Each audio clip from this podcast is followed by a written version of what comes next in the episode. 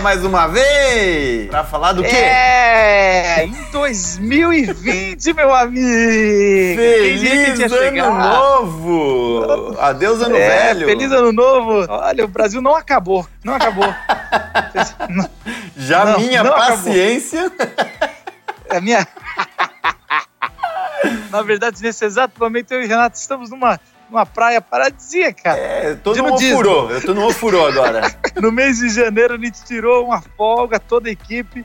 Aliás, a gente já tá preparando para a volta da temporada, que no final de janeiro já vai voltar a temporada e os podcasts. Final Mas... de janeiro ou fevereiro? fevereiro. Janeiro para fevereiro, né? De janeiro para fevereiro. Aguardem. Agora, no mês de janeiro, toda terça-feira vai sair o especial Discípulo Radical. Olha só. Olha que legal, incrível. hein? Nós tivemos um encontro de líderes de jovens e adolescentes lá no Jovens da Verdade, uma missão que apoia a Aglocal, que aconteceu lá em Arujá, agora em novembro passado. E aí, as palestras que tiveram lá foram gravadas e a gente vai postar aqui uma a cada terça-feira. E só é cara fera, Renatão. Só fera, cara. Só Começando fera, pelo seu irmão André Botelho Andréa Vargas, Ziel Machado, Guilherme Franco. Não dá Nossa, pra perder, hein, bicho? Não, é, é, é, é cada terça-feira uma paulada no coração, mano. Se, se, se os nossos ouvintes não se converterem, eu não sei mais o que acontece. Mas eles já não são convertidos? Não, não, não tô enganado. Não. Se eles não se converterem, tem que ir lá pro irmãos.com, Bibotalk, sei lá, vai para outro podcast. Porque depois dessa paulada de janeiro, discípulo radical não se converter, não sei o que acontece. Aí, realmente... E assim, depois de ouvir essa introdução quatro vezes, se não se converter.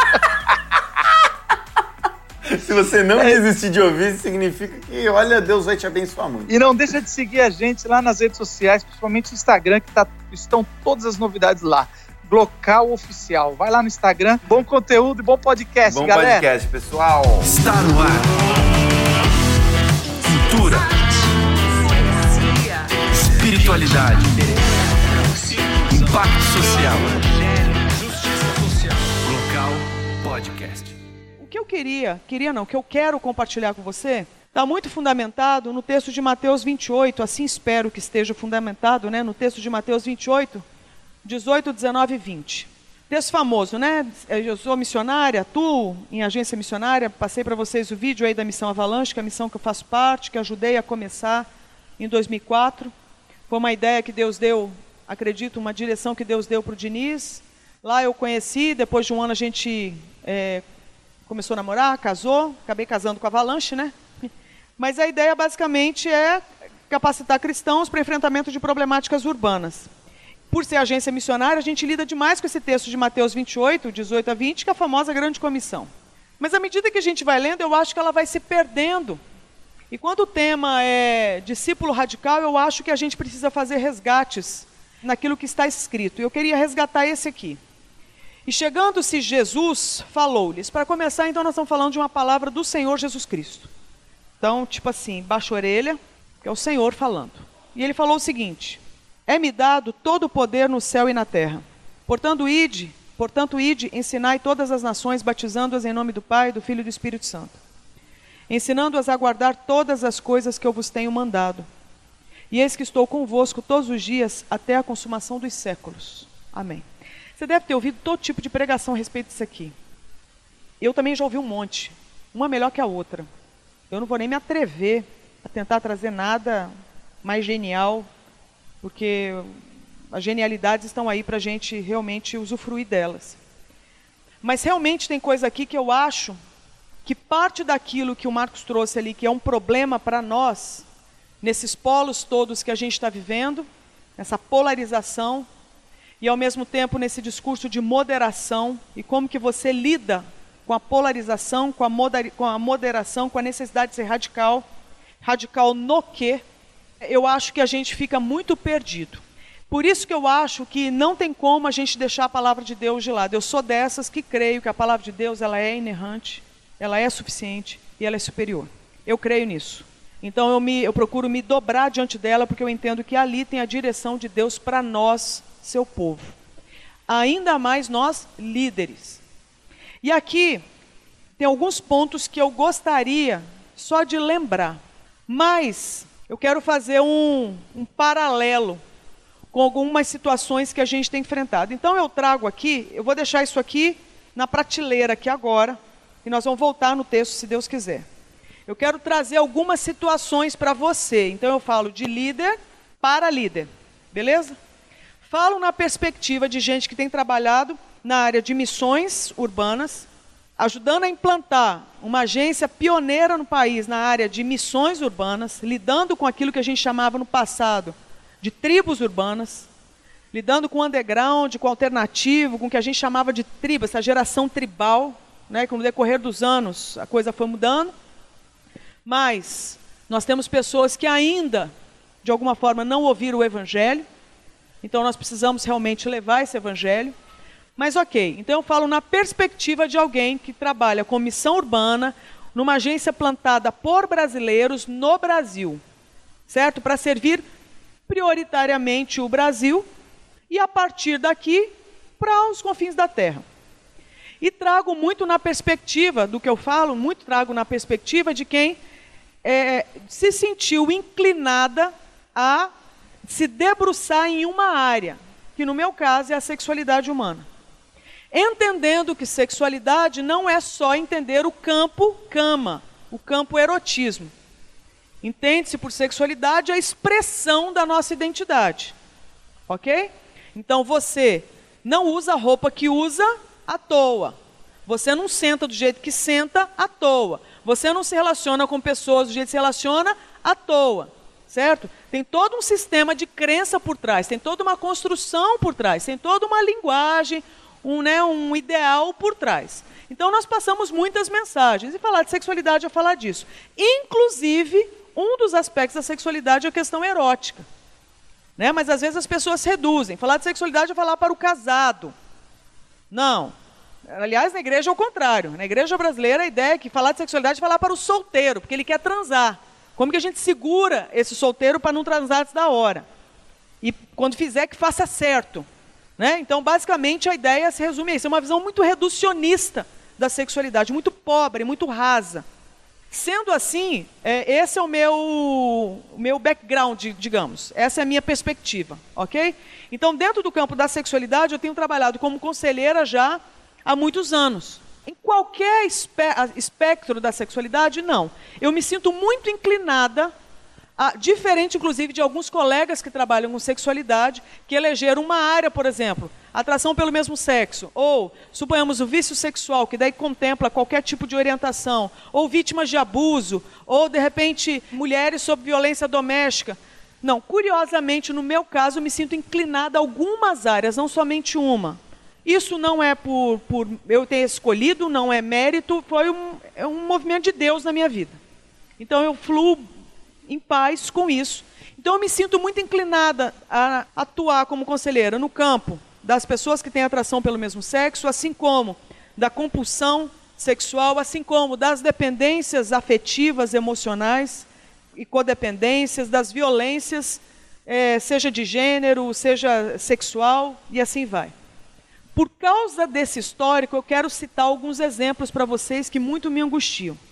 Então eu lembro que a primeira vez que eu falei para um encontro semelhante a este, só que promovido por uma mega igreja aqui no Brasil, eles também têm um trabalho de reunir líderes de, no caso eram líderes exclusivamente de adolescentes. E eu lembro que eu fui, eu fui falar numa outra conferência dessa igreja, e aí o amigo que liderava esse evento acabou cavando um espaço, conseguiu fechar comigo e eu entrei nessa programação dele. E eu lembro que eu estava muito empolgada, porque era um, um, auditório grande, com um monte de líder de adolescente é, do país todo. E a galera muito animada, eles ficavam assim a semana toda, em imersão. E eu lembro que eu comecei a pensar assim, pô, vou ganhar tempo com essa galera, aproveitar que é tudo líder, que já está meio caminho andado, né? Já entende as paradas. E vamos ganhar tempo para a gente avançar no assunto da sexualidade, porque eles tinham várias, várias questões que eles queriam abordar. Falei, então vamos para ganhar tempo, gente, vamos aqui trabalhar rápido. Diz para mim, então, só para a gente avançar no assunto da sexualidade, para chegar isso aí onde vocês querem, vamos ganhar, só para a gente arrumar aqui o terreno, para a gente construir alguma coisa. Diz para mim, estou perguntando então para os homens, o que faz um homem ser homem? Silêncio. Falei, deve ser problema do microfone. Gente, estou perguntando para os homens, o que, que faz o homem ser homem? Silêncio. Sepulcral. Eu falei, não, peraí. Estou perguntando para os homens, não é para as mulheres. Estou perguntando para o homem o que, que faz o homem ser homem. Define para mim o que, que é masculinidade.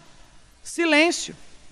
Falei, não, o líder lá atrás de toda a reunião começou já a suar meio frio. O cara é meu amigo, entendeu? Eu vi que ele já estava meio tenso. Mexendo assim na nuca. Falou, não é possível. Coisa não está tão ruim assim. Não é possível. Eu falei, gente, não vamos avançar, não. Diz para mim, o que faz um homem ser homem? Alguém finalmente quebrou o silêncio. Glória a Deus. Levantou a mão e falou: Desejar as mulheres? Perguntando para uma mulher, no caso. Desejar as mulheres? Aí você entende mais ou menos assim: se o líder dos adolescentes daquela região não sabe, você consegue entender mais ou menos por que a adolescência pode estar assim? Meio híbrida, meio fluida, meio bi, meio total flex, meio líquida. Compreende? Eu não estou dizendo que é por causa disso, mas estou querendo dizer o seguinte: onde era para ter mais ou menos uma direção, eis que te digo, não tem. E o tempo foi passando. Eu comecei a ter uma ideia de que a sensação que me dava quando eu lidava com juventude evangélica brasileira, visualiza essa cena comigo, era de um jovem alto, mais alto que a geração anterior, talvez dos pais dele, sarado, cheio de saúde, só que prostrado no chão, com a cara afundada na lama, especialmente na lama da imoralidade sexual. Eu estou enganada, gente?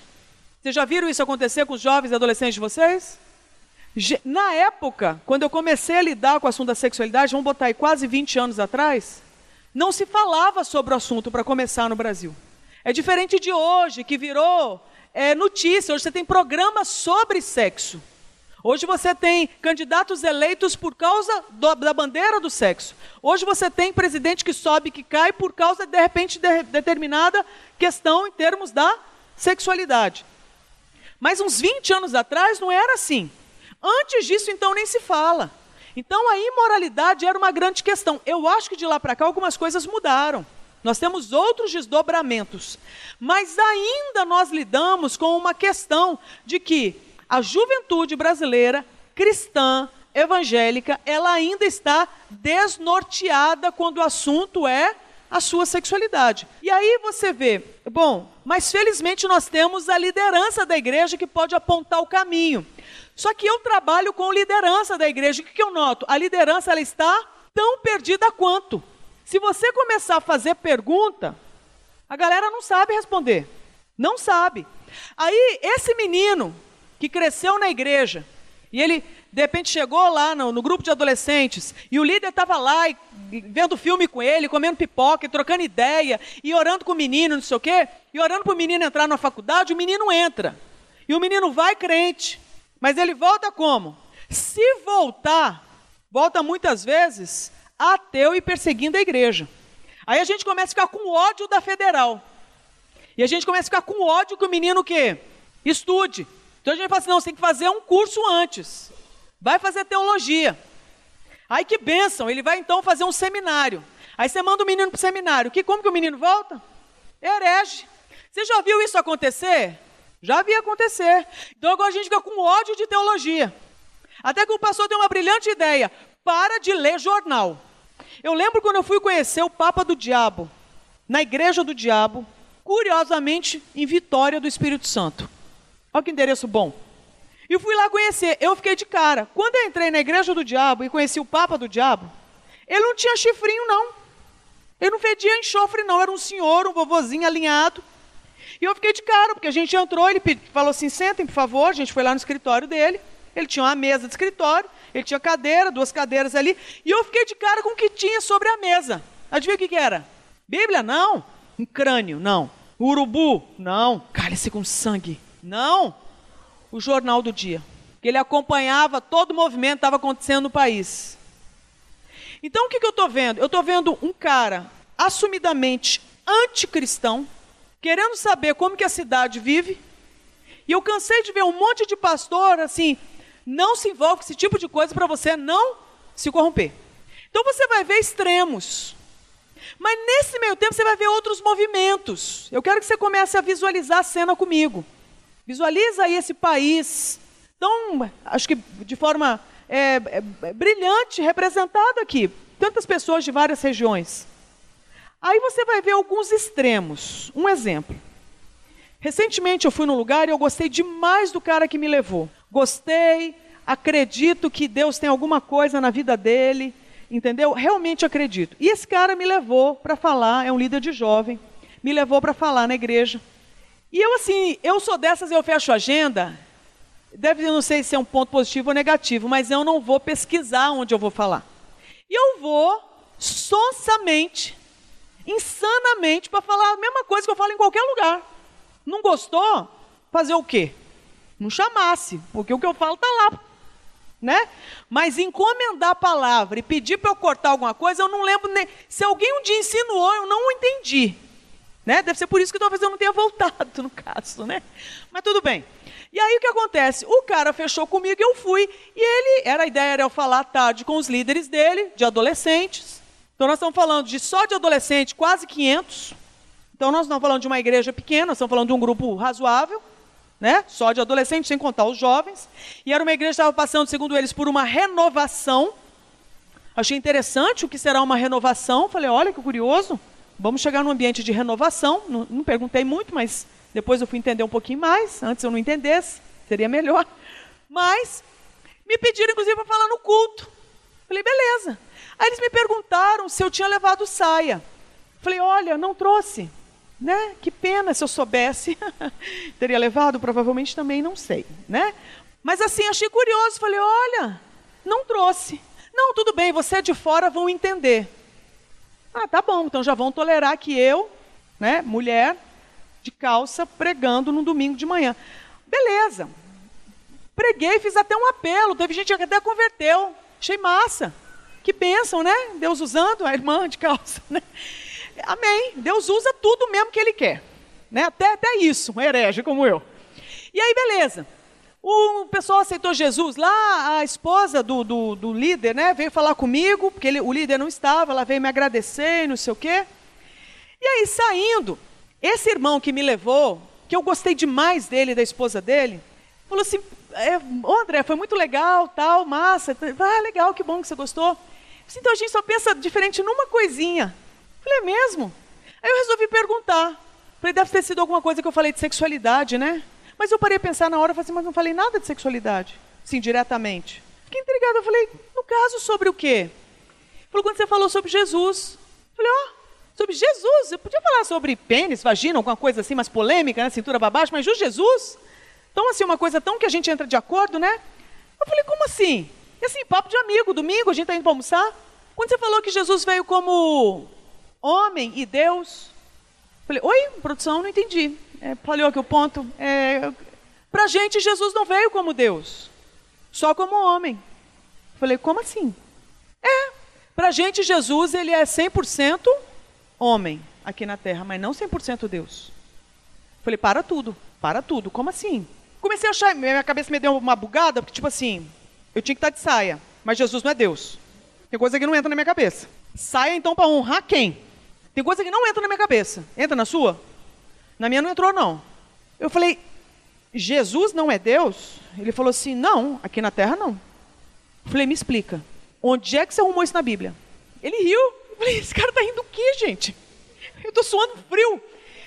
Ele falou assim, é o seguinte. Aí ele foi me dar a explicação teológica. É assim, nós conseguimos fazer um download do Espírito. Esse é o termo teológico um download do Espírito Santo de uns 20%. Jesus conseguia fazer um download dos 80, 100.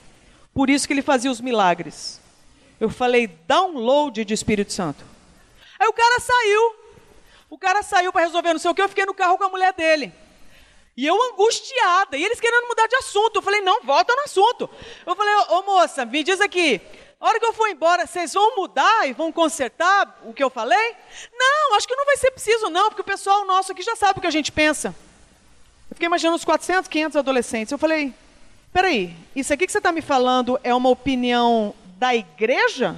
É, faz parte da teologia da igreja, não é só de vocês, não? Não, é a nossa teologia. Falei, para tudo.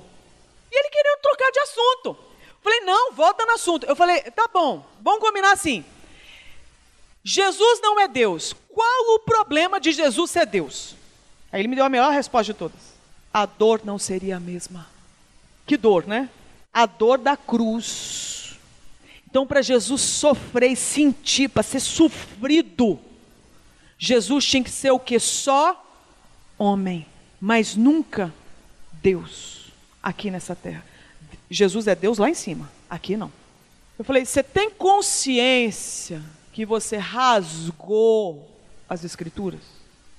Você tem consciência que todos os documentos, todos os, todas as, as, assim, todas as sacadas, todos os, tudo, as confissões.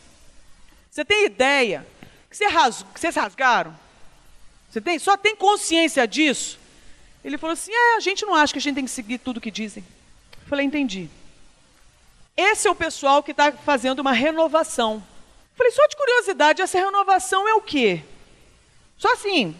Não, nós estamos usando agora luz cênica no culto de jovens. Jogo de luz, gente. É jogo de luz. É a renovação. Mas eu tinha que estar de saia. E Jesus não é Deus. Aí nós estamos falando assim, ainda bem que é uma igrejinha, né? Não é não. Milhares de membros. Milhares. Compreende? Aí o que ele queria? André, como que a gente faz para trazer a sua escola para cá? Eu falei, não traz. Você é louco? Eu acabei de falar que nós discordamos em algo que é crucial. Você é doido de me entregar a sua liderança? Vou confundir mais a cabeça desse povo. Eu tentando alertá-lo que eu seria um problema para ele. Mas à tarde eu tive um tempo com os líderes dele, ele insistiu no erro. Então eu quero que você veja o seguinte: quando eu vejo alguém levantar isso aqui de discípulo radical, me dá esperança. Você sabe por quê? Porque nós estamos vivendo um momento em que nem Jesus é unânime na fé do evangélico brasileiro. Nem Jesus. Então, as pessoas inventaram uma doutrina, uma, uma, uma, teologia, uma doutrina sobre Deus. E se inventar uma doutrina sobre Deus, você inventa uma doutrina sobre o homem. Então, hoje você carrega na sua fé uma antropologia que veio de onde? Do umbigo, mas não veio das Escrituras. Então, quem é o homem? Então, essa é a situação 1. Um. Essa é a história. Tá certo? Quando o cara foi me deixar no aeroporto, eu só virei para ele e falei assim: meu amigo, eu vou estar tá orando por você. Porque eu aprendi a amar aquele rapaz. Ele se perdeu no caminho, na minha opinião. Não sei se você concorda comigo, mas eu acredito que Jesus Cristo é 100% homem, 100% Deus. Amém? Estou sozinha nisso ou não? Você é do grupo dele? Ai. Então veja bem. Aí eu falei assim: eu vou estar tá orando por você. E você sabe pelo quê? Despedi dele da esposa e entrei. Chega o WhatsApp dele. Pelo amor de Deus, não me deixa na curiosidade, você vai orar sobre o quê por mim? Eu falei, você está brincando comigo? Ele falou assim: não, é pelo que eu vou enfrentar com a estrutura da igreja? Por causa do jogo de luz? Falei, meu amigo, a sua fé está em jogo. Você acha que eu vou orar por estrutura de igreja? A sua fé está se perdendo. Você crê no quê? Em quem? Baseado no quê? ora por mim. Falei, eu vou orar. Aí ele virou para mim, a melhor, você me mentoreia? Falei, Jesus toma conta. O senhor é doido mesmo, né? Falei, eu?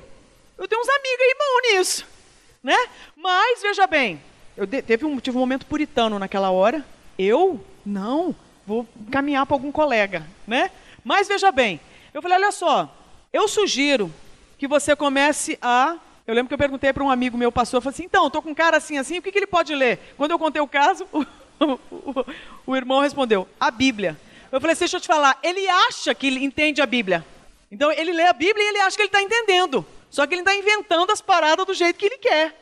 Entende? Então, assim, o ler Bíblia o cara lê, mas ele não está entendendo direito, né, no caso. Então, alguma coisa que possa explicar. E aí, passei livro para ele.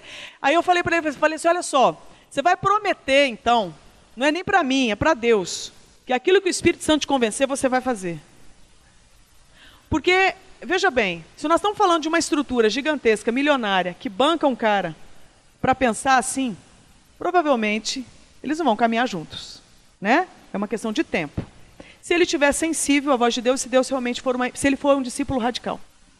O que eu quero dizer é o seguinte: nós, quando a gente fala de discípulo radical, não é só o seu discípulo. Eu quero trazer a perspectiva de você ser um discípulo radical. Porque eu acho que nós, como líderes, estamos negociando alguns princípios que deveriam ser inegociáveis. Então eu nunca falo para você pensando no seu liderado, eu falo para você. Eu estou interessado é na sua fé, no seu coração. Eu não vim para falar para o seu grupo de adolescente, de jovem, eu vim falar para você. Eu quero saber quem você adora. Eu quero saber se realmente o primeiro amor na sua vida é o Senhor Jesus Cristo.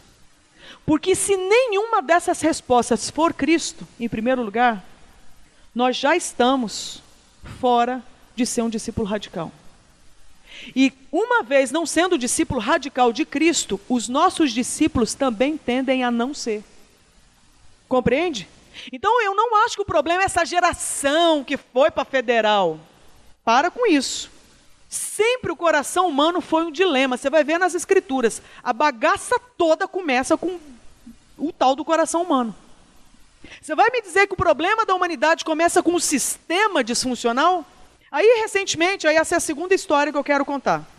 Eu tive a infelicidade de ler a postagem de um indivíduo Aqui eu, eu só posso acreditar que seja um desviado, mas se intitula pastor, e eu acho que de pastor ele deixou de ser faz tempo, só se for de, na boa, de um rebanho que está indo para o inferno. E para eu falar desse jeito, na boa, é porque realmente, para mim, aquilo ali não é mais o Evangelho de Cristo. Mas o discurso é uma delícia de ouvir. E esse indivíduo que se diz pastor, aclamado pela mídia, postou num período de Natal o seguinte texto. Aí eu vou só citar os pontos principais. Ele foi fazer uma, uma reflexão sobre a data, né, sobre o Natal, fazendo alusão ao nascimento de Jesus. E quem é esse Jesus? Um tremendo de um agente político, um ator político, que veio resolver o grande problema da humanidade, a desigualdade social. Ele veio como pobre, refugiado, imigrante, nascido de uma mulher solteira. E veio lutar pelas minorias. E veio enfrentar, fazendo resistência à opressão. O discurso é delicioso? Delicioso. E ele termina. E Jesus veio, através de um amor radical, tratar o grande problema da humanidade a desigualdade social, a luta de classe. Na boa, onde é que isso está escrito? Onde é que está escrito isso? Você me perdoe, mas na minha Bíblia não está. Jesus não veio por causa de luta de classe, veio?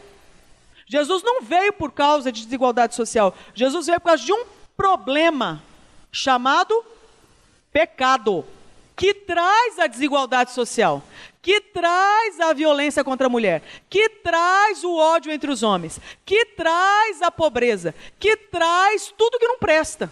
Mas o problema maior, a maior tragédia da humanidade se chama pecado. Mas não pode falar em pecado, porque vai ofender. Por quê? Porque Deus é amor. Então, se você for descrever Deus, Deus só tem um atributo: Ele é amor. E aí você fundamenta que toda forma de amar então vale a pena, porque Deus é amor. Só tem um problema: quando nas Escrituras você só vê um atributo definindo quem Deus é. Resultado: é uma doutrina de Deus de um atributo só.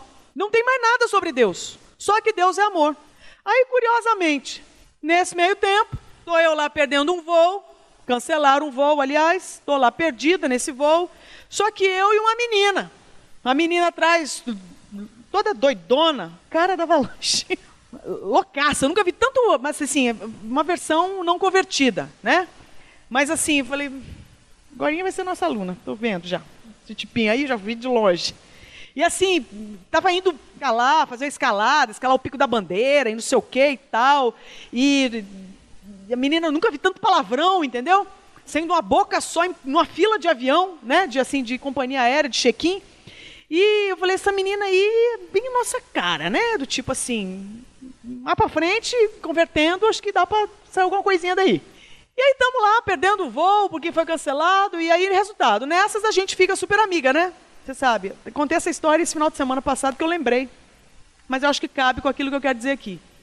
Estou lá trocando ideia com ela, e nisso, aquela história. A gente vai estar, então, trilhando o mesmo caminho, porque a gente vai para o mesmo lugar e o lugar não tem como chegar, porque o avião foi cancelado. A partir de agora, os nossos caminhos estão, né, vão ser trilhados juntos. Nós vamos jantar por voucher, né? Nós vamos pegar um voo, vamos ficar um monte de horas esperando no aeroporto. Nisso a gente ficou melhores amigas, né? E eu vindo de uma agenda cansada, e eu tendo que estudar coisa para entregar trabalho. E aí, tô lá entre um voo e outro, atrasado, né? Pingando de sono, aquela coisa, né? Que eu tomo remédio porque eu passo mal em avião, então me dá sono, mas leio um pouco, dormi e tal. Eu encontrei a menina no outro aeroporto, no seguinte, até chegar em Vitória, demorar não sei quantas horas. Então vamos jantar, vamos jantar. E estamos lá jantando.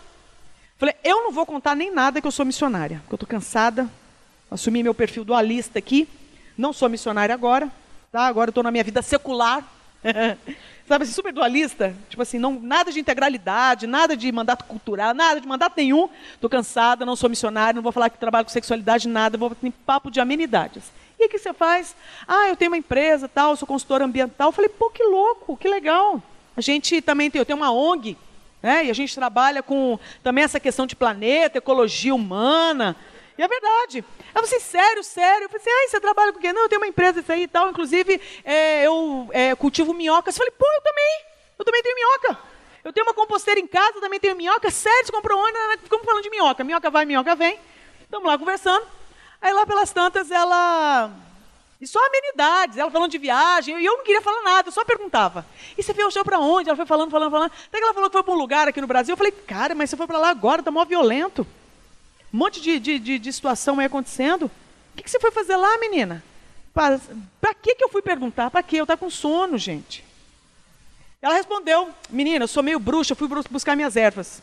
O sono saiu, sumiu. Acordei, puf. Falei, oi? Sou meio bruxa, né? Fui atrás das minhas ervas. Ah, a gente não aguenta, né? A gente não aguenta. Falei, como assim meio bruxa? Conta, conta tudo. Gostei disso. Aí ela empolgou. Aí começou a pregar para mim. Não, porque Deus, ela foi me dar uma aula sobre Deus. Pregou. Nessa hora não tinha mais sono mesmo. Missionário não vale nada, né? E tô lá ouvindo. Eu comecei a dar corda para ela. Eu falei assim: bom, o que, que eu pensei? Ela fala, eu ouço. Uma hora, vira. Então fala que eu te escuto. E fui perguntando. E eu estava realmente interessada. E eu ouvi um monte de coisa que ela falou. Ela pregou para mim sobre Deus. E ela chegou e falou assim: que Deus está em mim. E Deus está em você. E Deus está aqui em todo mundo desse aeroporto. O aeroporto estava lotado. Era muito Deus concentrado naquele aeroporto. Pensa Deus passando para tudo quanto era buraco. Eu falei, tudo aquela em tudo aqui, porque Deus é uma força, é uma energia. E Ele está aqui em mim, está em você, está em todo mundo aqui. Na hora eu lembrei a última linha que eu tinha lido do livro, que falava sobre um dos atributos de Deus, que Deus tem personalidade. Na hora eu lembrei, falei, vamos ver se esse negócio funciona. falei, menina, então Deus está em mim, está em você. Tá. E ela com uma autoridade, uma unção. uma unção para pregar. Falei, olha só que sucesso. Falei, deixa eu te perguntar, então posso fazer uma pergunta? Claro, pode perguntar que eu te respondo. Falei, vem cá, Deus tem personalidade? Ela falou, o quê? Um bom sinal. Falou o quê? Não entendeu direito. Eu falei, vou repetir. Deus tem personalidade? Falou, nunca pensei nisso. Falei, não? Então, peraí. Eu tenho personalidade. Você tem personalidade. Todo mundo nesse aeroporto tem personalidade. Você diz que Deus está aí. Então, assim, e Deus é maior que o ser humano. Eu tenho, você tem, todo mundo tem, Deus tem. Ou vai dizer que só nós temos e Deus não? Parece que ela levou um soco e caiu para a cadeira. Ela falou assim: nunca pensei nisso na minha vida. Eu falei: não, então vou te dizer agora quem eu acho que Deus é. Foi doido demais. Falei: vou entrar na doideira dela, né? Falei que em Jesus que eu achava que Deus era, apresentei Jesus. Começou a chorar. Ela falou: cresci na igreja até os 12 anos e saí. Nunca mais falei com Deus. Eu falei: não, Aí puxei uma cadeira do lado. Eu falei, fazer de conta que ele está sentado aqui. Vamos retomar essa conversa hoje? Aceitou Jesus como Senhor e Salvador. Deixa eu te falar. Baseado no quê? O que, que convenceu essa menina? Meus lindos olhos azuis, ela ouviu sobre os atributos de Deus, apresentando um Deus que é radical na sua identidade. Um Deus que, quando se apresenta, ele já apresenta dizendo: O eu sou te enviou. Então, o que eu quero dizer? Aquela menina, para mim, representa bem a nossa geração. Toda tatuada, boca livre, porque o coração está livre para adorar qualquer um. Vai para qualquer cama, com qualquer um, livre, de boa. Curte a natureza, luta pela natureza, engajada, luta pelo planeta.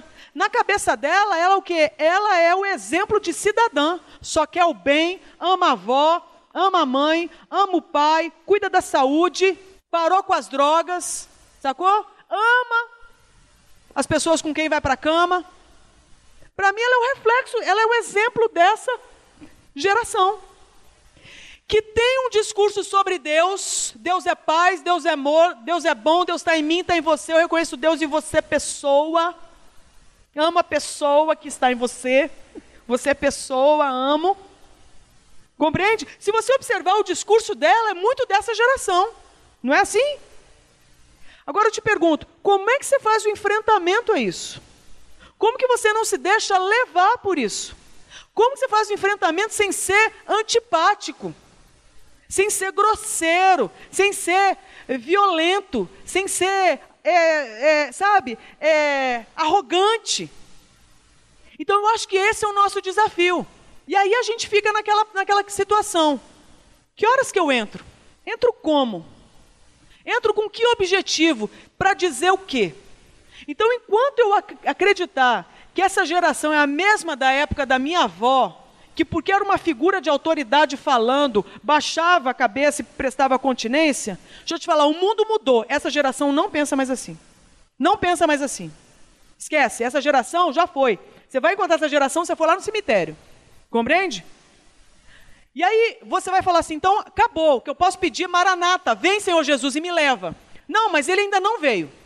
Significa que ele ainda tem planos. Ainda tem gente que ele está correndo atrás aqui. E resolveu usar a gente para de alguma forma anunciar essa boa notícia referente ao Evangelho. Precisar de nós, eu não acho que Deus precisa. Agora, escolheu usar a gente. A pergunta é: como que a gente, que é líder, se posiciona nesse balaio de gato? E é um desafio. Como que você evangeliza uma mulher dessa? Primeiro, você evangeliza uma mulher dessa ou ela te evangeliza? Esses dias nós estávamos com um grupo e aí uma aconselhada sentou para ser aconselhada trazendo uma demanda sobre a sua sexualidade. Uma mulher envolvida na dependência, se eu não estiver enganada, de álcool, foi internada numa casa de recuperação evangélica, culto quatro vezes por dia. Adivinha o que aconteceu? Ela ouviu falar do evangelho, ela achou muito interessante esse Jesus e ela se tornou evangélica. Agora ela, inclusive, dá testemunho na igreja desse projeto. E ela, assim, ela é muito grata a Jesus, porque graças a Jesus, ela parou de beber. Então agora ela é uma mulher sóbria, que não cai mais no álcool, e agora ela consegue ter o sustento dela, voltou para morar com a família, tem a, recuperando a sua dignidade e ainda fala na igreja, ela é muito grata a Jesus. Só tem uma coisinha que ela não entende de Jesus. Por que, que Jesus não quer que ela se relacione com outra mulher? É a única coisinha que não desce. Então ela veio perguntar na escola de aconselhamento para o grupo que estava aconselhando por que, que ela não pode viver a vida gay. Qual o problema de Jesus com a homossexualidade? E ela veio de um berço, né? Ela veio do, do catecismo, ela veio do Islã, ela veio é, do budismo, tudo isso divertente na família dela. Então ela é influenciada por tudo isso. Então ela tem uma teologia, ela tem um sistema de crença. Certo? E agora ela é de Jesus, ela é grata a Jesus porque Jesus fez ela, ajudou ela a parar de beber. Conversa vai, conversa vem, ela começa a trazer essa questão para o grupo. Por que, que eu não posso Entende? Eu não consigo uma brecha, não, assim, não rola. O melhor era o quê? Que parte do grupo se deixou o quê? Seduzir pelo discurso, lembra disso? Tinha uns dos cinco, seis, dois ficaram na dúvida, tipo, é mesmo, né? É mesmo, por que, que não? Será que é isso mesmo? Ah, não sei. Será que a gente está sendo muito radical? Será que a gente está sendo muito radical nisso de que ai, tem coisa que Jesus gosta, tem coisa que Jesus não gosta? Será? Mas será? Pô, Deus não é amor? E foram os argumentos que ela foi trazendo. Porque Deus é amor. Porque na Bíblia não é muito claro. Porque ele nunca falou nenhum versículo diretamente sobre o assunto. Por quê? E por quê? E dois do grupo assim. É. Resultado. O que, que eu estou notando? A gente pode falar muito da tal da geração. Mas eu quero perguntar como que a gente está como líder. Porque talvez o nosso sistema de crença ele esteja tão frágil, tão sensível que qualquer soprão derruba.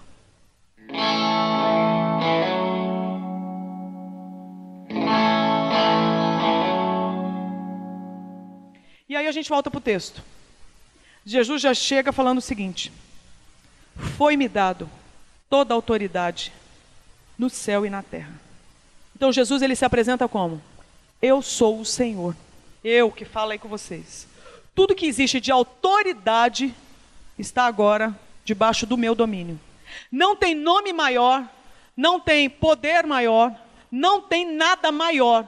Então Jesus se apresenta: Foi-me dado toda a autoridade nos céus e na terra. Aí ele apresenta. Portanto, é curioso porque parece que a grande comissão a gente pega a partir do ID.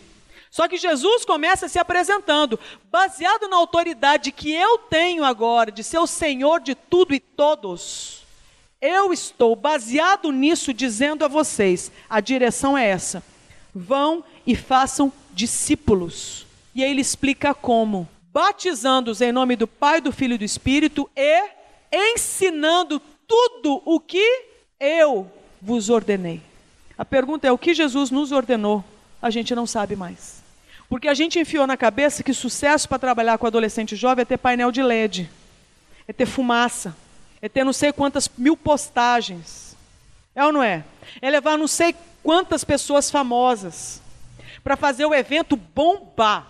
Então é curioso, porque o, o discurso é o que? Tem que bombar. O que é bombar hoje? Eu acho que bombar hoje não é o mesmo bombar nas escrituras. Eu acho que Paulo bombou. Acho que João bombou. Eu acho que Estevão bombou. Só que você, a gente tem que fazer um, toda uma, uma, uma, uma pesquisa do que significaria bombar. Porque na, na, na, linguagem nossa, a gente já sabe o que é bombar. A pergunta é o que é bombar nas escrituras. Porque bombar nas escrituras, muito provavelmente, não é o bombar que a gente quer. Compreende? Então, por exemplo, você vê os casos de sucesso de líderes de, que estão assim bombando, no, né, o que dizem, estão bombando, estão bombando. Só cresce o número e só amplia, não sei o que e tal. Eu não sou contra crescimento, não. Não, eu sei que vida ela multiplica, mas eu sei que câncer também, sabe? Minha mãe morreu de câncer, teve metástase, foi multiplicação, só que de quê? De morte. Então, morte também é multiplicação. Agora, eu sei que vida também multiplica, eu não tenho problema com crescimento, de jeito nenhum, desde que seja de vida e para a glória de Deus. Só que o que eu noto, surgem ícones carismáticos que acabam se tornando a referência do que é bombar. E bombar, eu te pergunto, a glória está indo para quem? O que está saindo de caldo desse povo? Está saindo, sabe, reflexos de atributos de Deus? Porque eu acho que isso aí é bombar. Acho que bombar é isso aqui que Jesus falou. Se você der conta de, baseado na minha autoridade, você ir conectar com outros humanos, levar uma boa notícia de que eles estão mortos e podem se tornar vivos por causa de Cristo. E agora, preciso aprender tudo o que Cristo ensinou e adotar isso como direção para a sua vida, se vocês estiverem comprometidos com essa causa, eu prometo para vocês, é o que está escrito aqui nesse texto. Eu vou estar com vocês até o fim. Então veja bem, nós temos uma promessa do Senhor aqui, de prosperidade, qual? A presença dele conosco até o fim. Só que a gente precisa estar envolvido na causa dele. E qual era a causa? Da gente fazer discípulo dele, não nosso. Mas para ser, fazer discípulo, eu tenho que ser discípulo. E aí você vai ver, talvez, que a gente tenha se tornado discípulo uns dos outros, mas não mais de Cristo, a ponto de um líder dizer que ele nem precisa tanto de Jesus assim, para que o ministério dele cresça. Nós tivemos um líder que trabalhava com juventude, que veio fazer escola conosco, que ele topou ser aconselhado. Esse líder foi um líder que falou para nós quando o grupo perguntou: Quem é Deus para você? O grupo perguntou. Nós estamos falando de um líder de ministério. O líder respondeu: Líder para mim sou eu. Deus para mim sou eu. Aí o grupo falou assim: Você como assim? Deus para mim sou eu. Mas como assim você com um ministério desse que só cresce no Brasil? Você faz um monte de discípulos, tem uma agenda lotada. Como assim? Você treina um monte de gente. Isso não é Deus, não? O grupo perguntou. Ele respondeu: Deus não tem nada a ver com isso. Isso é fruto do meu trabalho. Então nós estamos falando de um líder de ministério que não precisa de Deus. Porque o próprio Deus, segundo ele, é ele. Esse líder, no final das contas, converteu a Cristo. E a primeira resolução que ele tomou depois de converter a Cristo, sendo líder de ministério, foi sair do ministério. Para ele conhecer mais a Cristo. Porque ele se tornou um profissional da fé. Mas ele não é alguém, um justo que vive pela fé. Ele está começando agora. Então eu quero te desafiar o quê? Eu queria demais que você avaliasse como que está, na verdade, é a sua fé o seu coração. Porque esse discípulo radical de Cristo não tem que ser só quem a gente lidera. Eu lidero uma equipe também. Tem uns 20 lá de missionários que estão em tempo integral praticamente servindo a missão Avalanche. Mas eles vão ser discípulos de quem? De mim? Do meu marido? Nós somos discípulos de quem? Será que a gente é discípulo de Cristo? Porque o momento que eu negociar isso, eles vão ser meus discípulos. E o que é pior? Provavelmente vão reproduzir o que há de pior em mim. Então, deixa eu te falar, a coisa mais fácil que tem para gente, eu acho que é fazer sucesso. Ainda mais em tempos tão conectados, onde você contrata pessoas para fazerem você. Eu lembro que eu estava conversando com uma empresária, ela é da área do marketing, a minha formação inclusive é em marketing. E ela virou para mim assim, falando a respeito de um líder que bomba no país. E ela falou assim: Não, eu que fiz, Fulano. Eu que fiz. O cabelo, o peso, as roupas, o vocabulário. Fui eu que fiz o cara. Ela gerou esse líder. Mercadologicamente falando. Ele foi gerado por técnicas de marketing e caiu na graça do povo. Aí você vê o discurso do indivíduo, você torce, o que, que sai dali? De tudo um pouco. Mas ele foi feito. Eu não estou dizendo que Deus não usa, eu acredito que usa. Eu não estou dizendo que esse cara não tem um chamado, eu acredito que tem. Mas eu quero que você veja o seguinte: eu não estou dizendo que você não pode ter dicas de marketing, não é nada disso, gente. Mas o que eu quero te dizer é: a gente pode se perder no meio do caminho. Então eu quero te desafiar a permitir que o Espírito Santo sonde o seu coração e mostre realmente em que pé que nós estamos em termos de amar a Deus acima de todas as coisas. Porque a partir do momento que Jesus não for mais o centro, a gente se tornou profissional. E a gente pode ser o líder mais legal da igreja. A gente pode ter o grupo que mais cresce na nossa região. Mas nem por isso Deus está sendo glorificado através da nossa vida. A gente pode se tornar o melhor, ter o melhor, assim, o melhor discurso, ter as piadas estratégicas, ter a melhor linguagem, a pergunta é: para a glória de quem? A serviço de qual reino? Compreende? Então, se a gente de vez em quando, de vez em sempre eu diria, não estiver revendo qual é a doutrina que a gente carrega, qual é o sistema de crença que a gente carrega a respeito do próprio Deus, quem é Ele para nós? Ele é só amor? Ou ele é só justiça? Ele é só ira? Ou ele também é misericórdia? Quem é esse Deus e fundamentado no quê? Num Deus que eu quero para cair na graça do povo ou num Deus que tem identidade e é radical na sua identidade e diz qual ela é? De ponta a ponta nas Escrituras. Da mesma forma que eu preciso de uma doutrina sobre Deus, eu preciso de uma doutrina sobre o próprio homem. Quem é esse ser humano? Porque se eu não souber quem ele é à luz da Bíblia, eu vou, saber à luz dos homens. E aí a visão sobre os homens fica corrompida.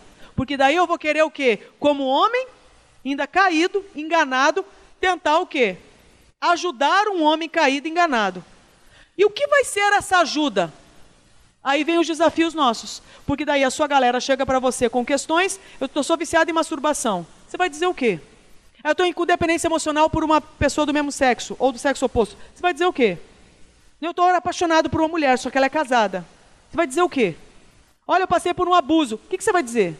Não, eu fui o que abusou. O que, que você faz? Então, se você observar, Se a gente não fizer um resgate nas escrituras sobre quem Deus é e quem o homem é, você não sabe que direção dá. Aí você vai ser tentado a dizer o seguinte: o tempo trata. O tempo foi chamado para fazer discípulo?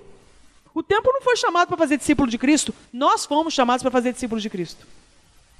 Então, esse povo que está vindo é responsabilidade de quem? É de Deus. E ele escolheu chamar alguns para o representar. Você que é o líder. Privilégio e honra. E aí eu fecho contando a minha última história. Você aguenta mais uma? Muitos anos atrás, 2004, resolvi fazer uma varredura na internet sobre a questão da atração pelo mesmo sexo, homossexualidade.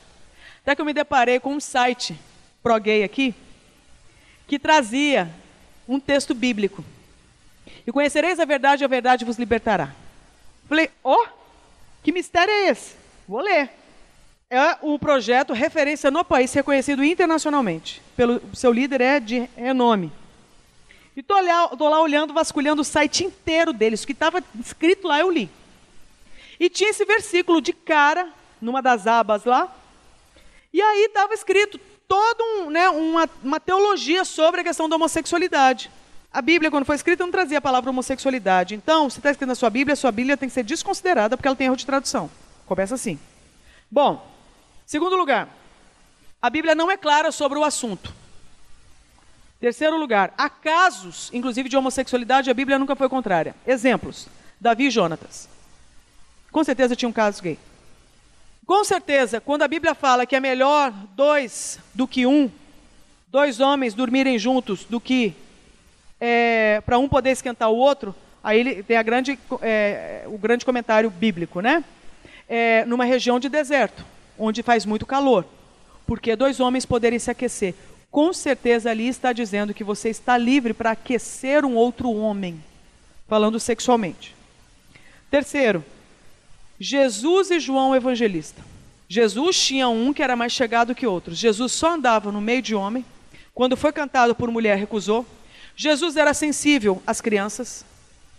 Jesus observava os lírios do campo. E Jesus deixou um homem deitar no peito dele. Você está entendendo por que Jesus nunca falou diretamente sobre homossexualidade?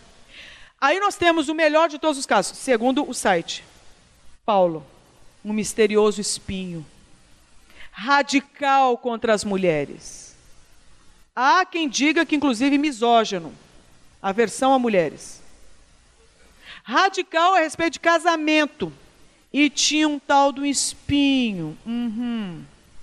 Então, nós estamos falando de um Jesus gay, de um Paulo gay, de um Davi e Jonatas também assumidamente gays. Essa é a teologia. E conhecereis a verdade, a verdade vos libertará. Alguns já devem estar assim. Amém.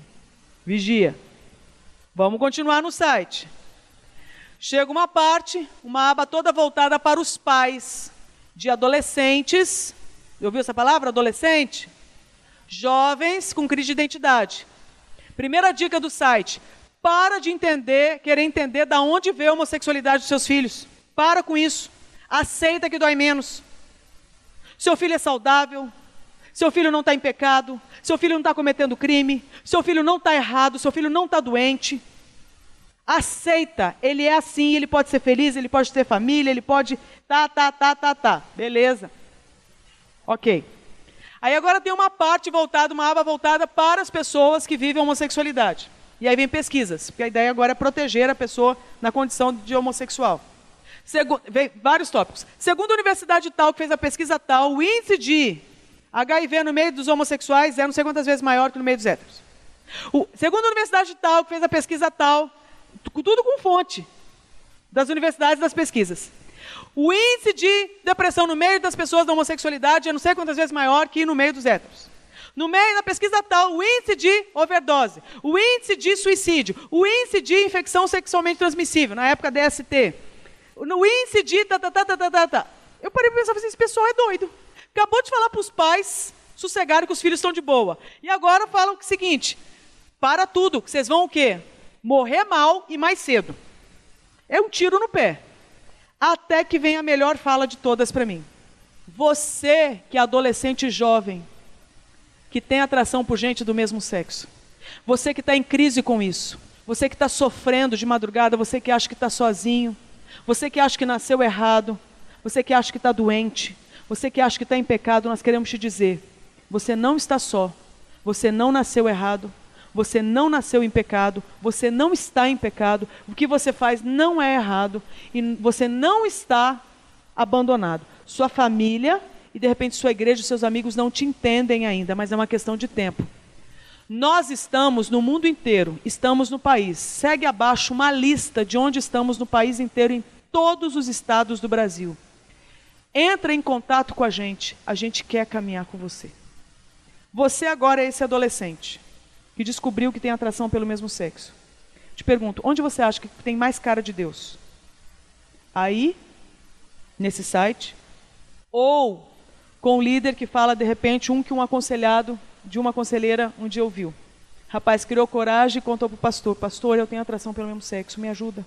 Estou relutando, relutando, mas queria coragem de abrir para o senhor. Aí o pastor respondeu: Além de preto, pobre, você é viado? Você quer me matar de desgosto? Então veja bem, esse é o reflexo, é o retrato de todos os líderes? Não. Glória a Deus que não. Mas eu quero que você entenda Realmente a gente precisa ser radical no amor. E o amor também é falar a verdade. Porque é a verdade que liberta. A pergunta é: se eu não conheço a verdade, eu vou dizer o quê? Então, se você observar, nós estamos em posição muito estratégica como líderes, gente. Só que a pergunta é: o que, que nós vamos fazer ali, se não for ser radical, como discípulos de Cristo? Para realmente, radicalmente amarmos. E amar radicalmente é amar do jeito que Deus ama. De acolher e ao mesmo tempo mudar o que tem que ser mudado. A pergunta é como é que você faz isso? Só tem um jeito. Você to depender totalmente do próprio Senhor, porque daí ele prometeu o quê? Eu vou estar com vocês enquanto isso acontecer. Mas eu preciso ser honesta comigo e com Deus. Como é que o meu coração está? Porque às vezes ele não está tão comprometido com o próprio Senhor. No momento me interessa mais o seu coração do que os liderados que você tem. E eu entendo que a vida deles não depende da sua, não, depende de Deus. Mas o Senhor escolheu que você tivesse ali de alguma forma representando o Senhor. Então eu acho que minimamente a gente precisa ser o quê? Fiel e honrar esse chamado.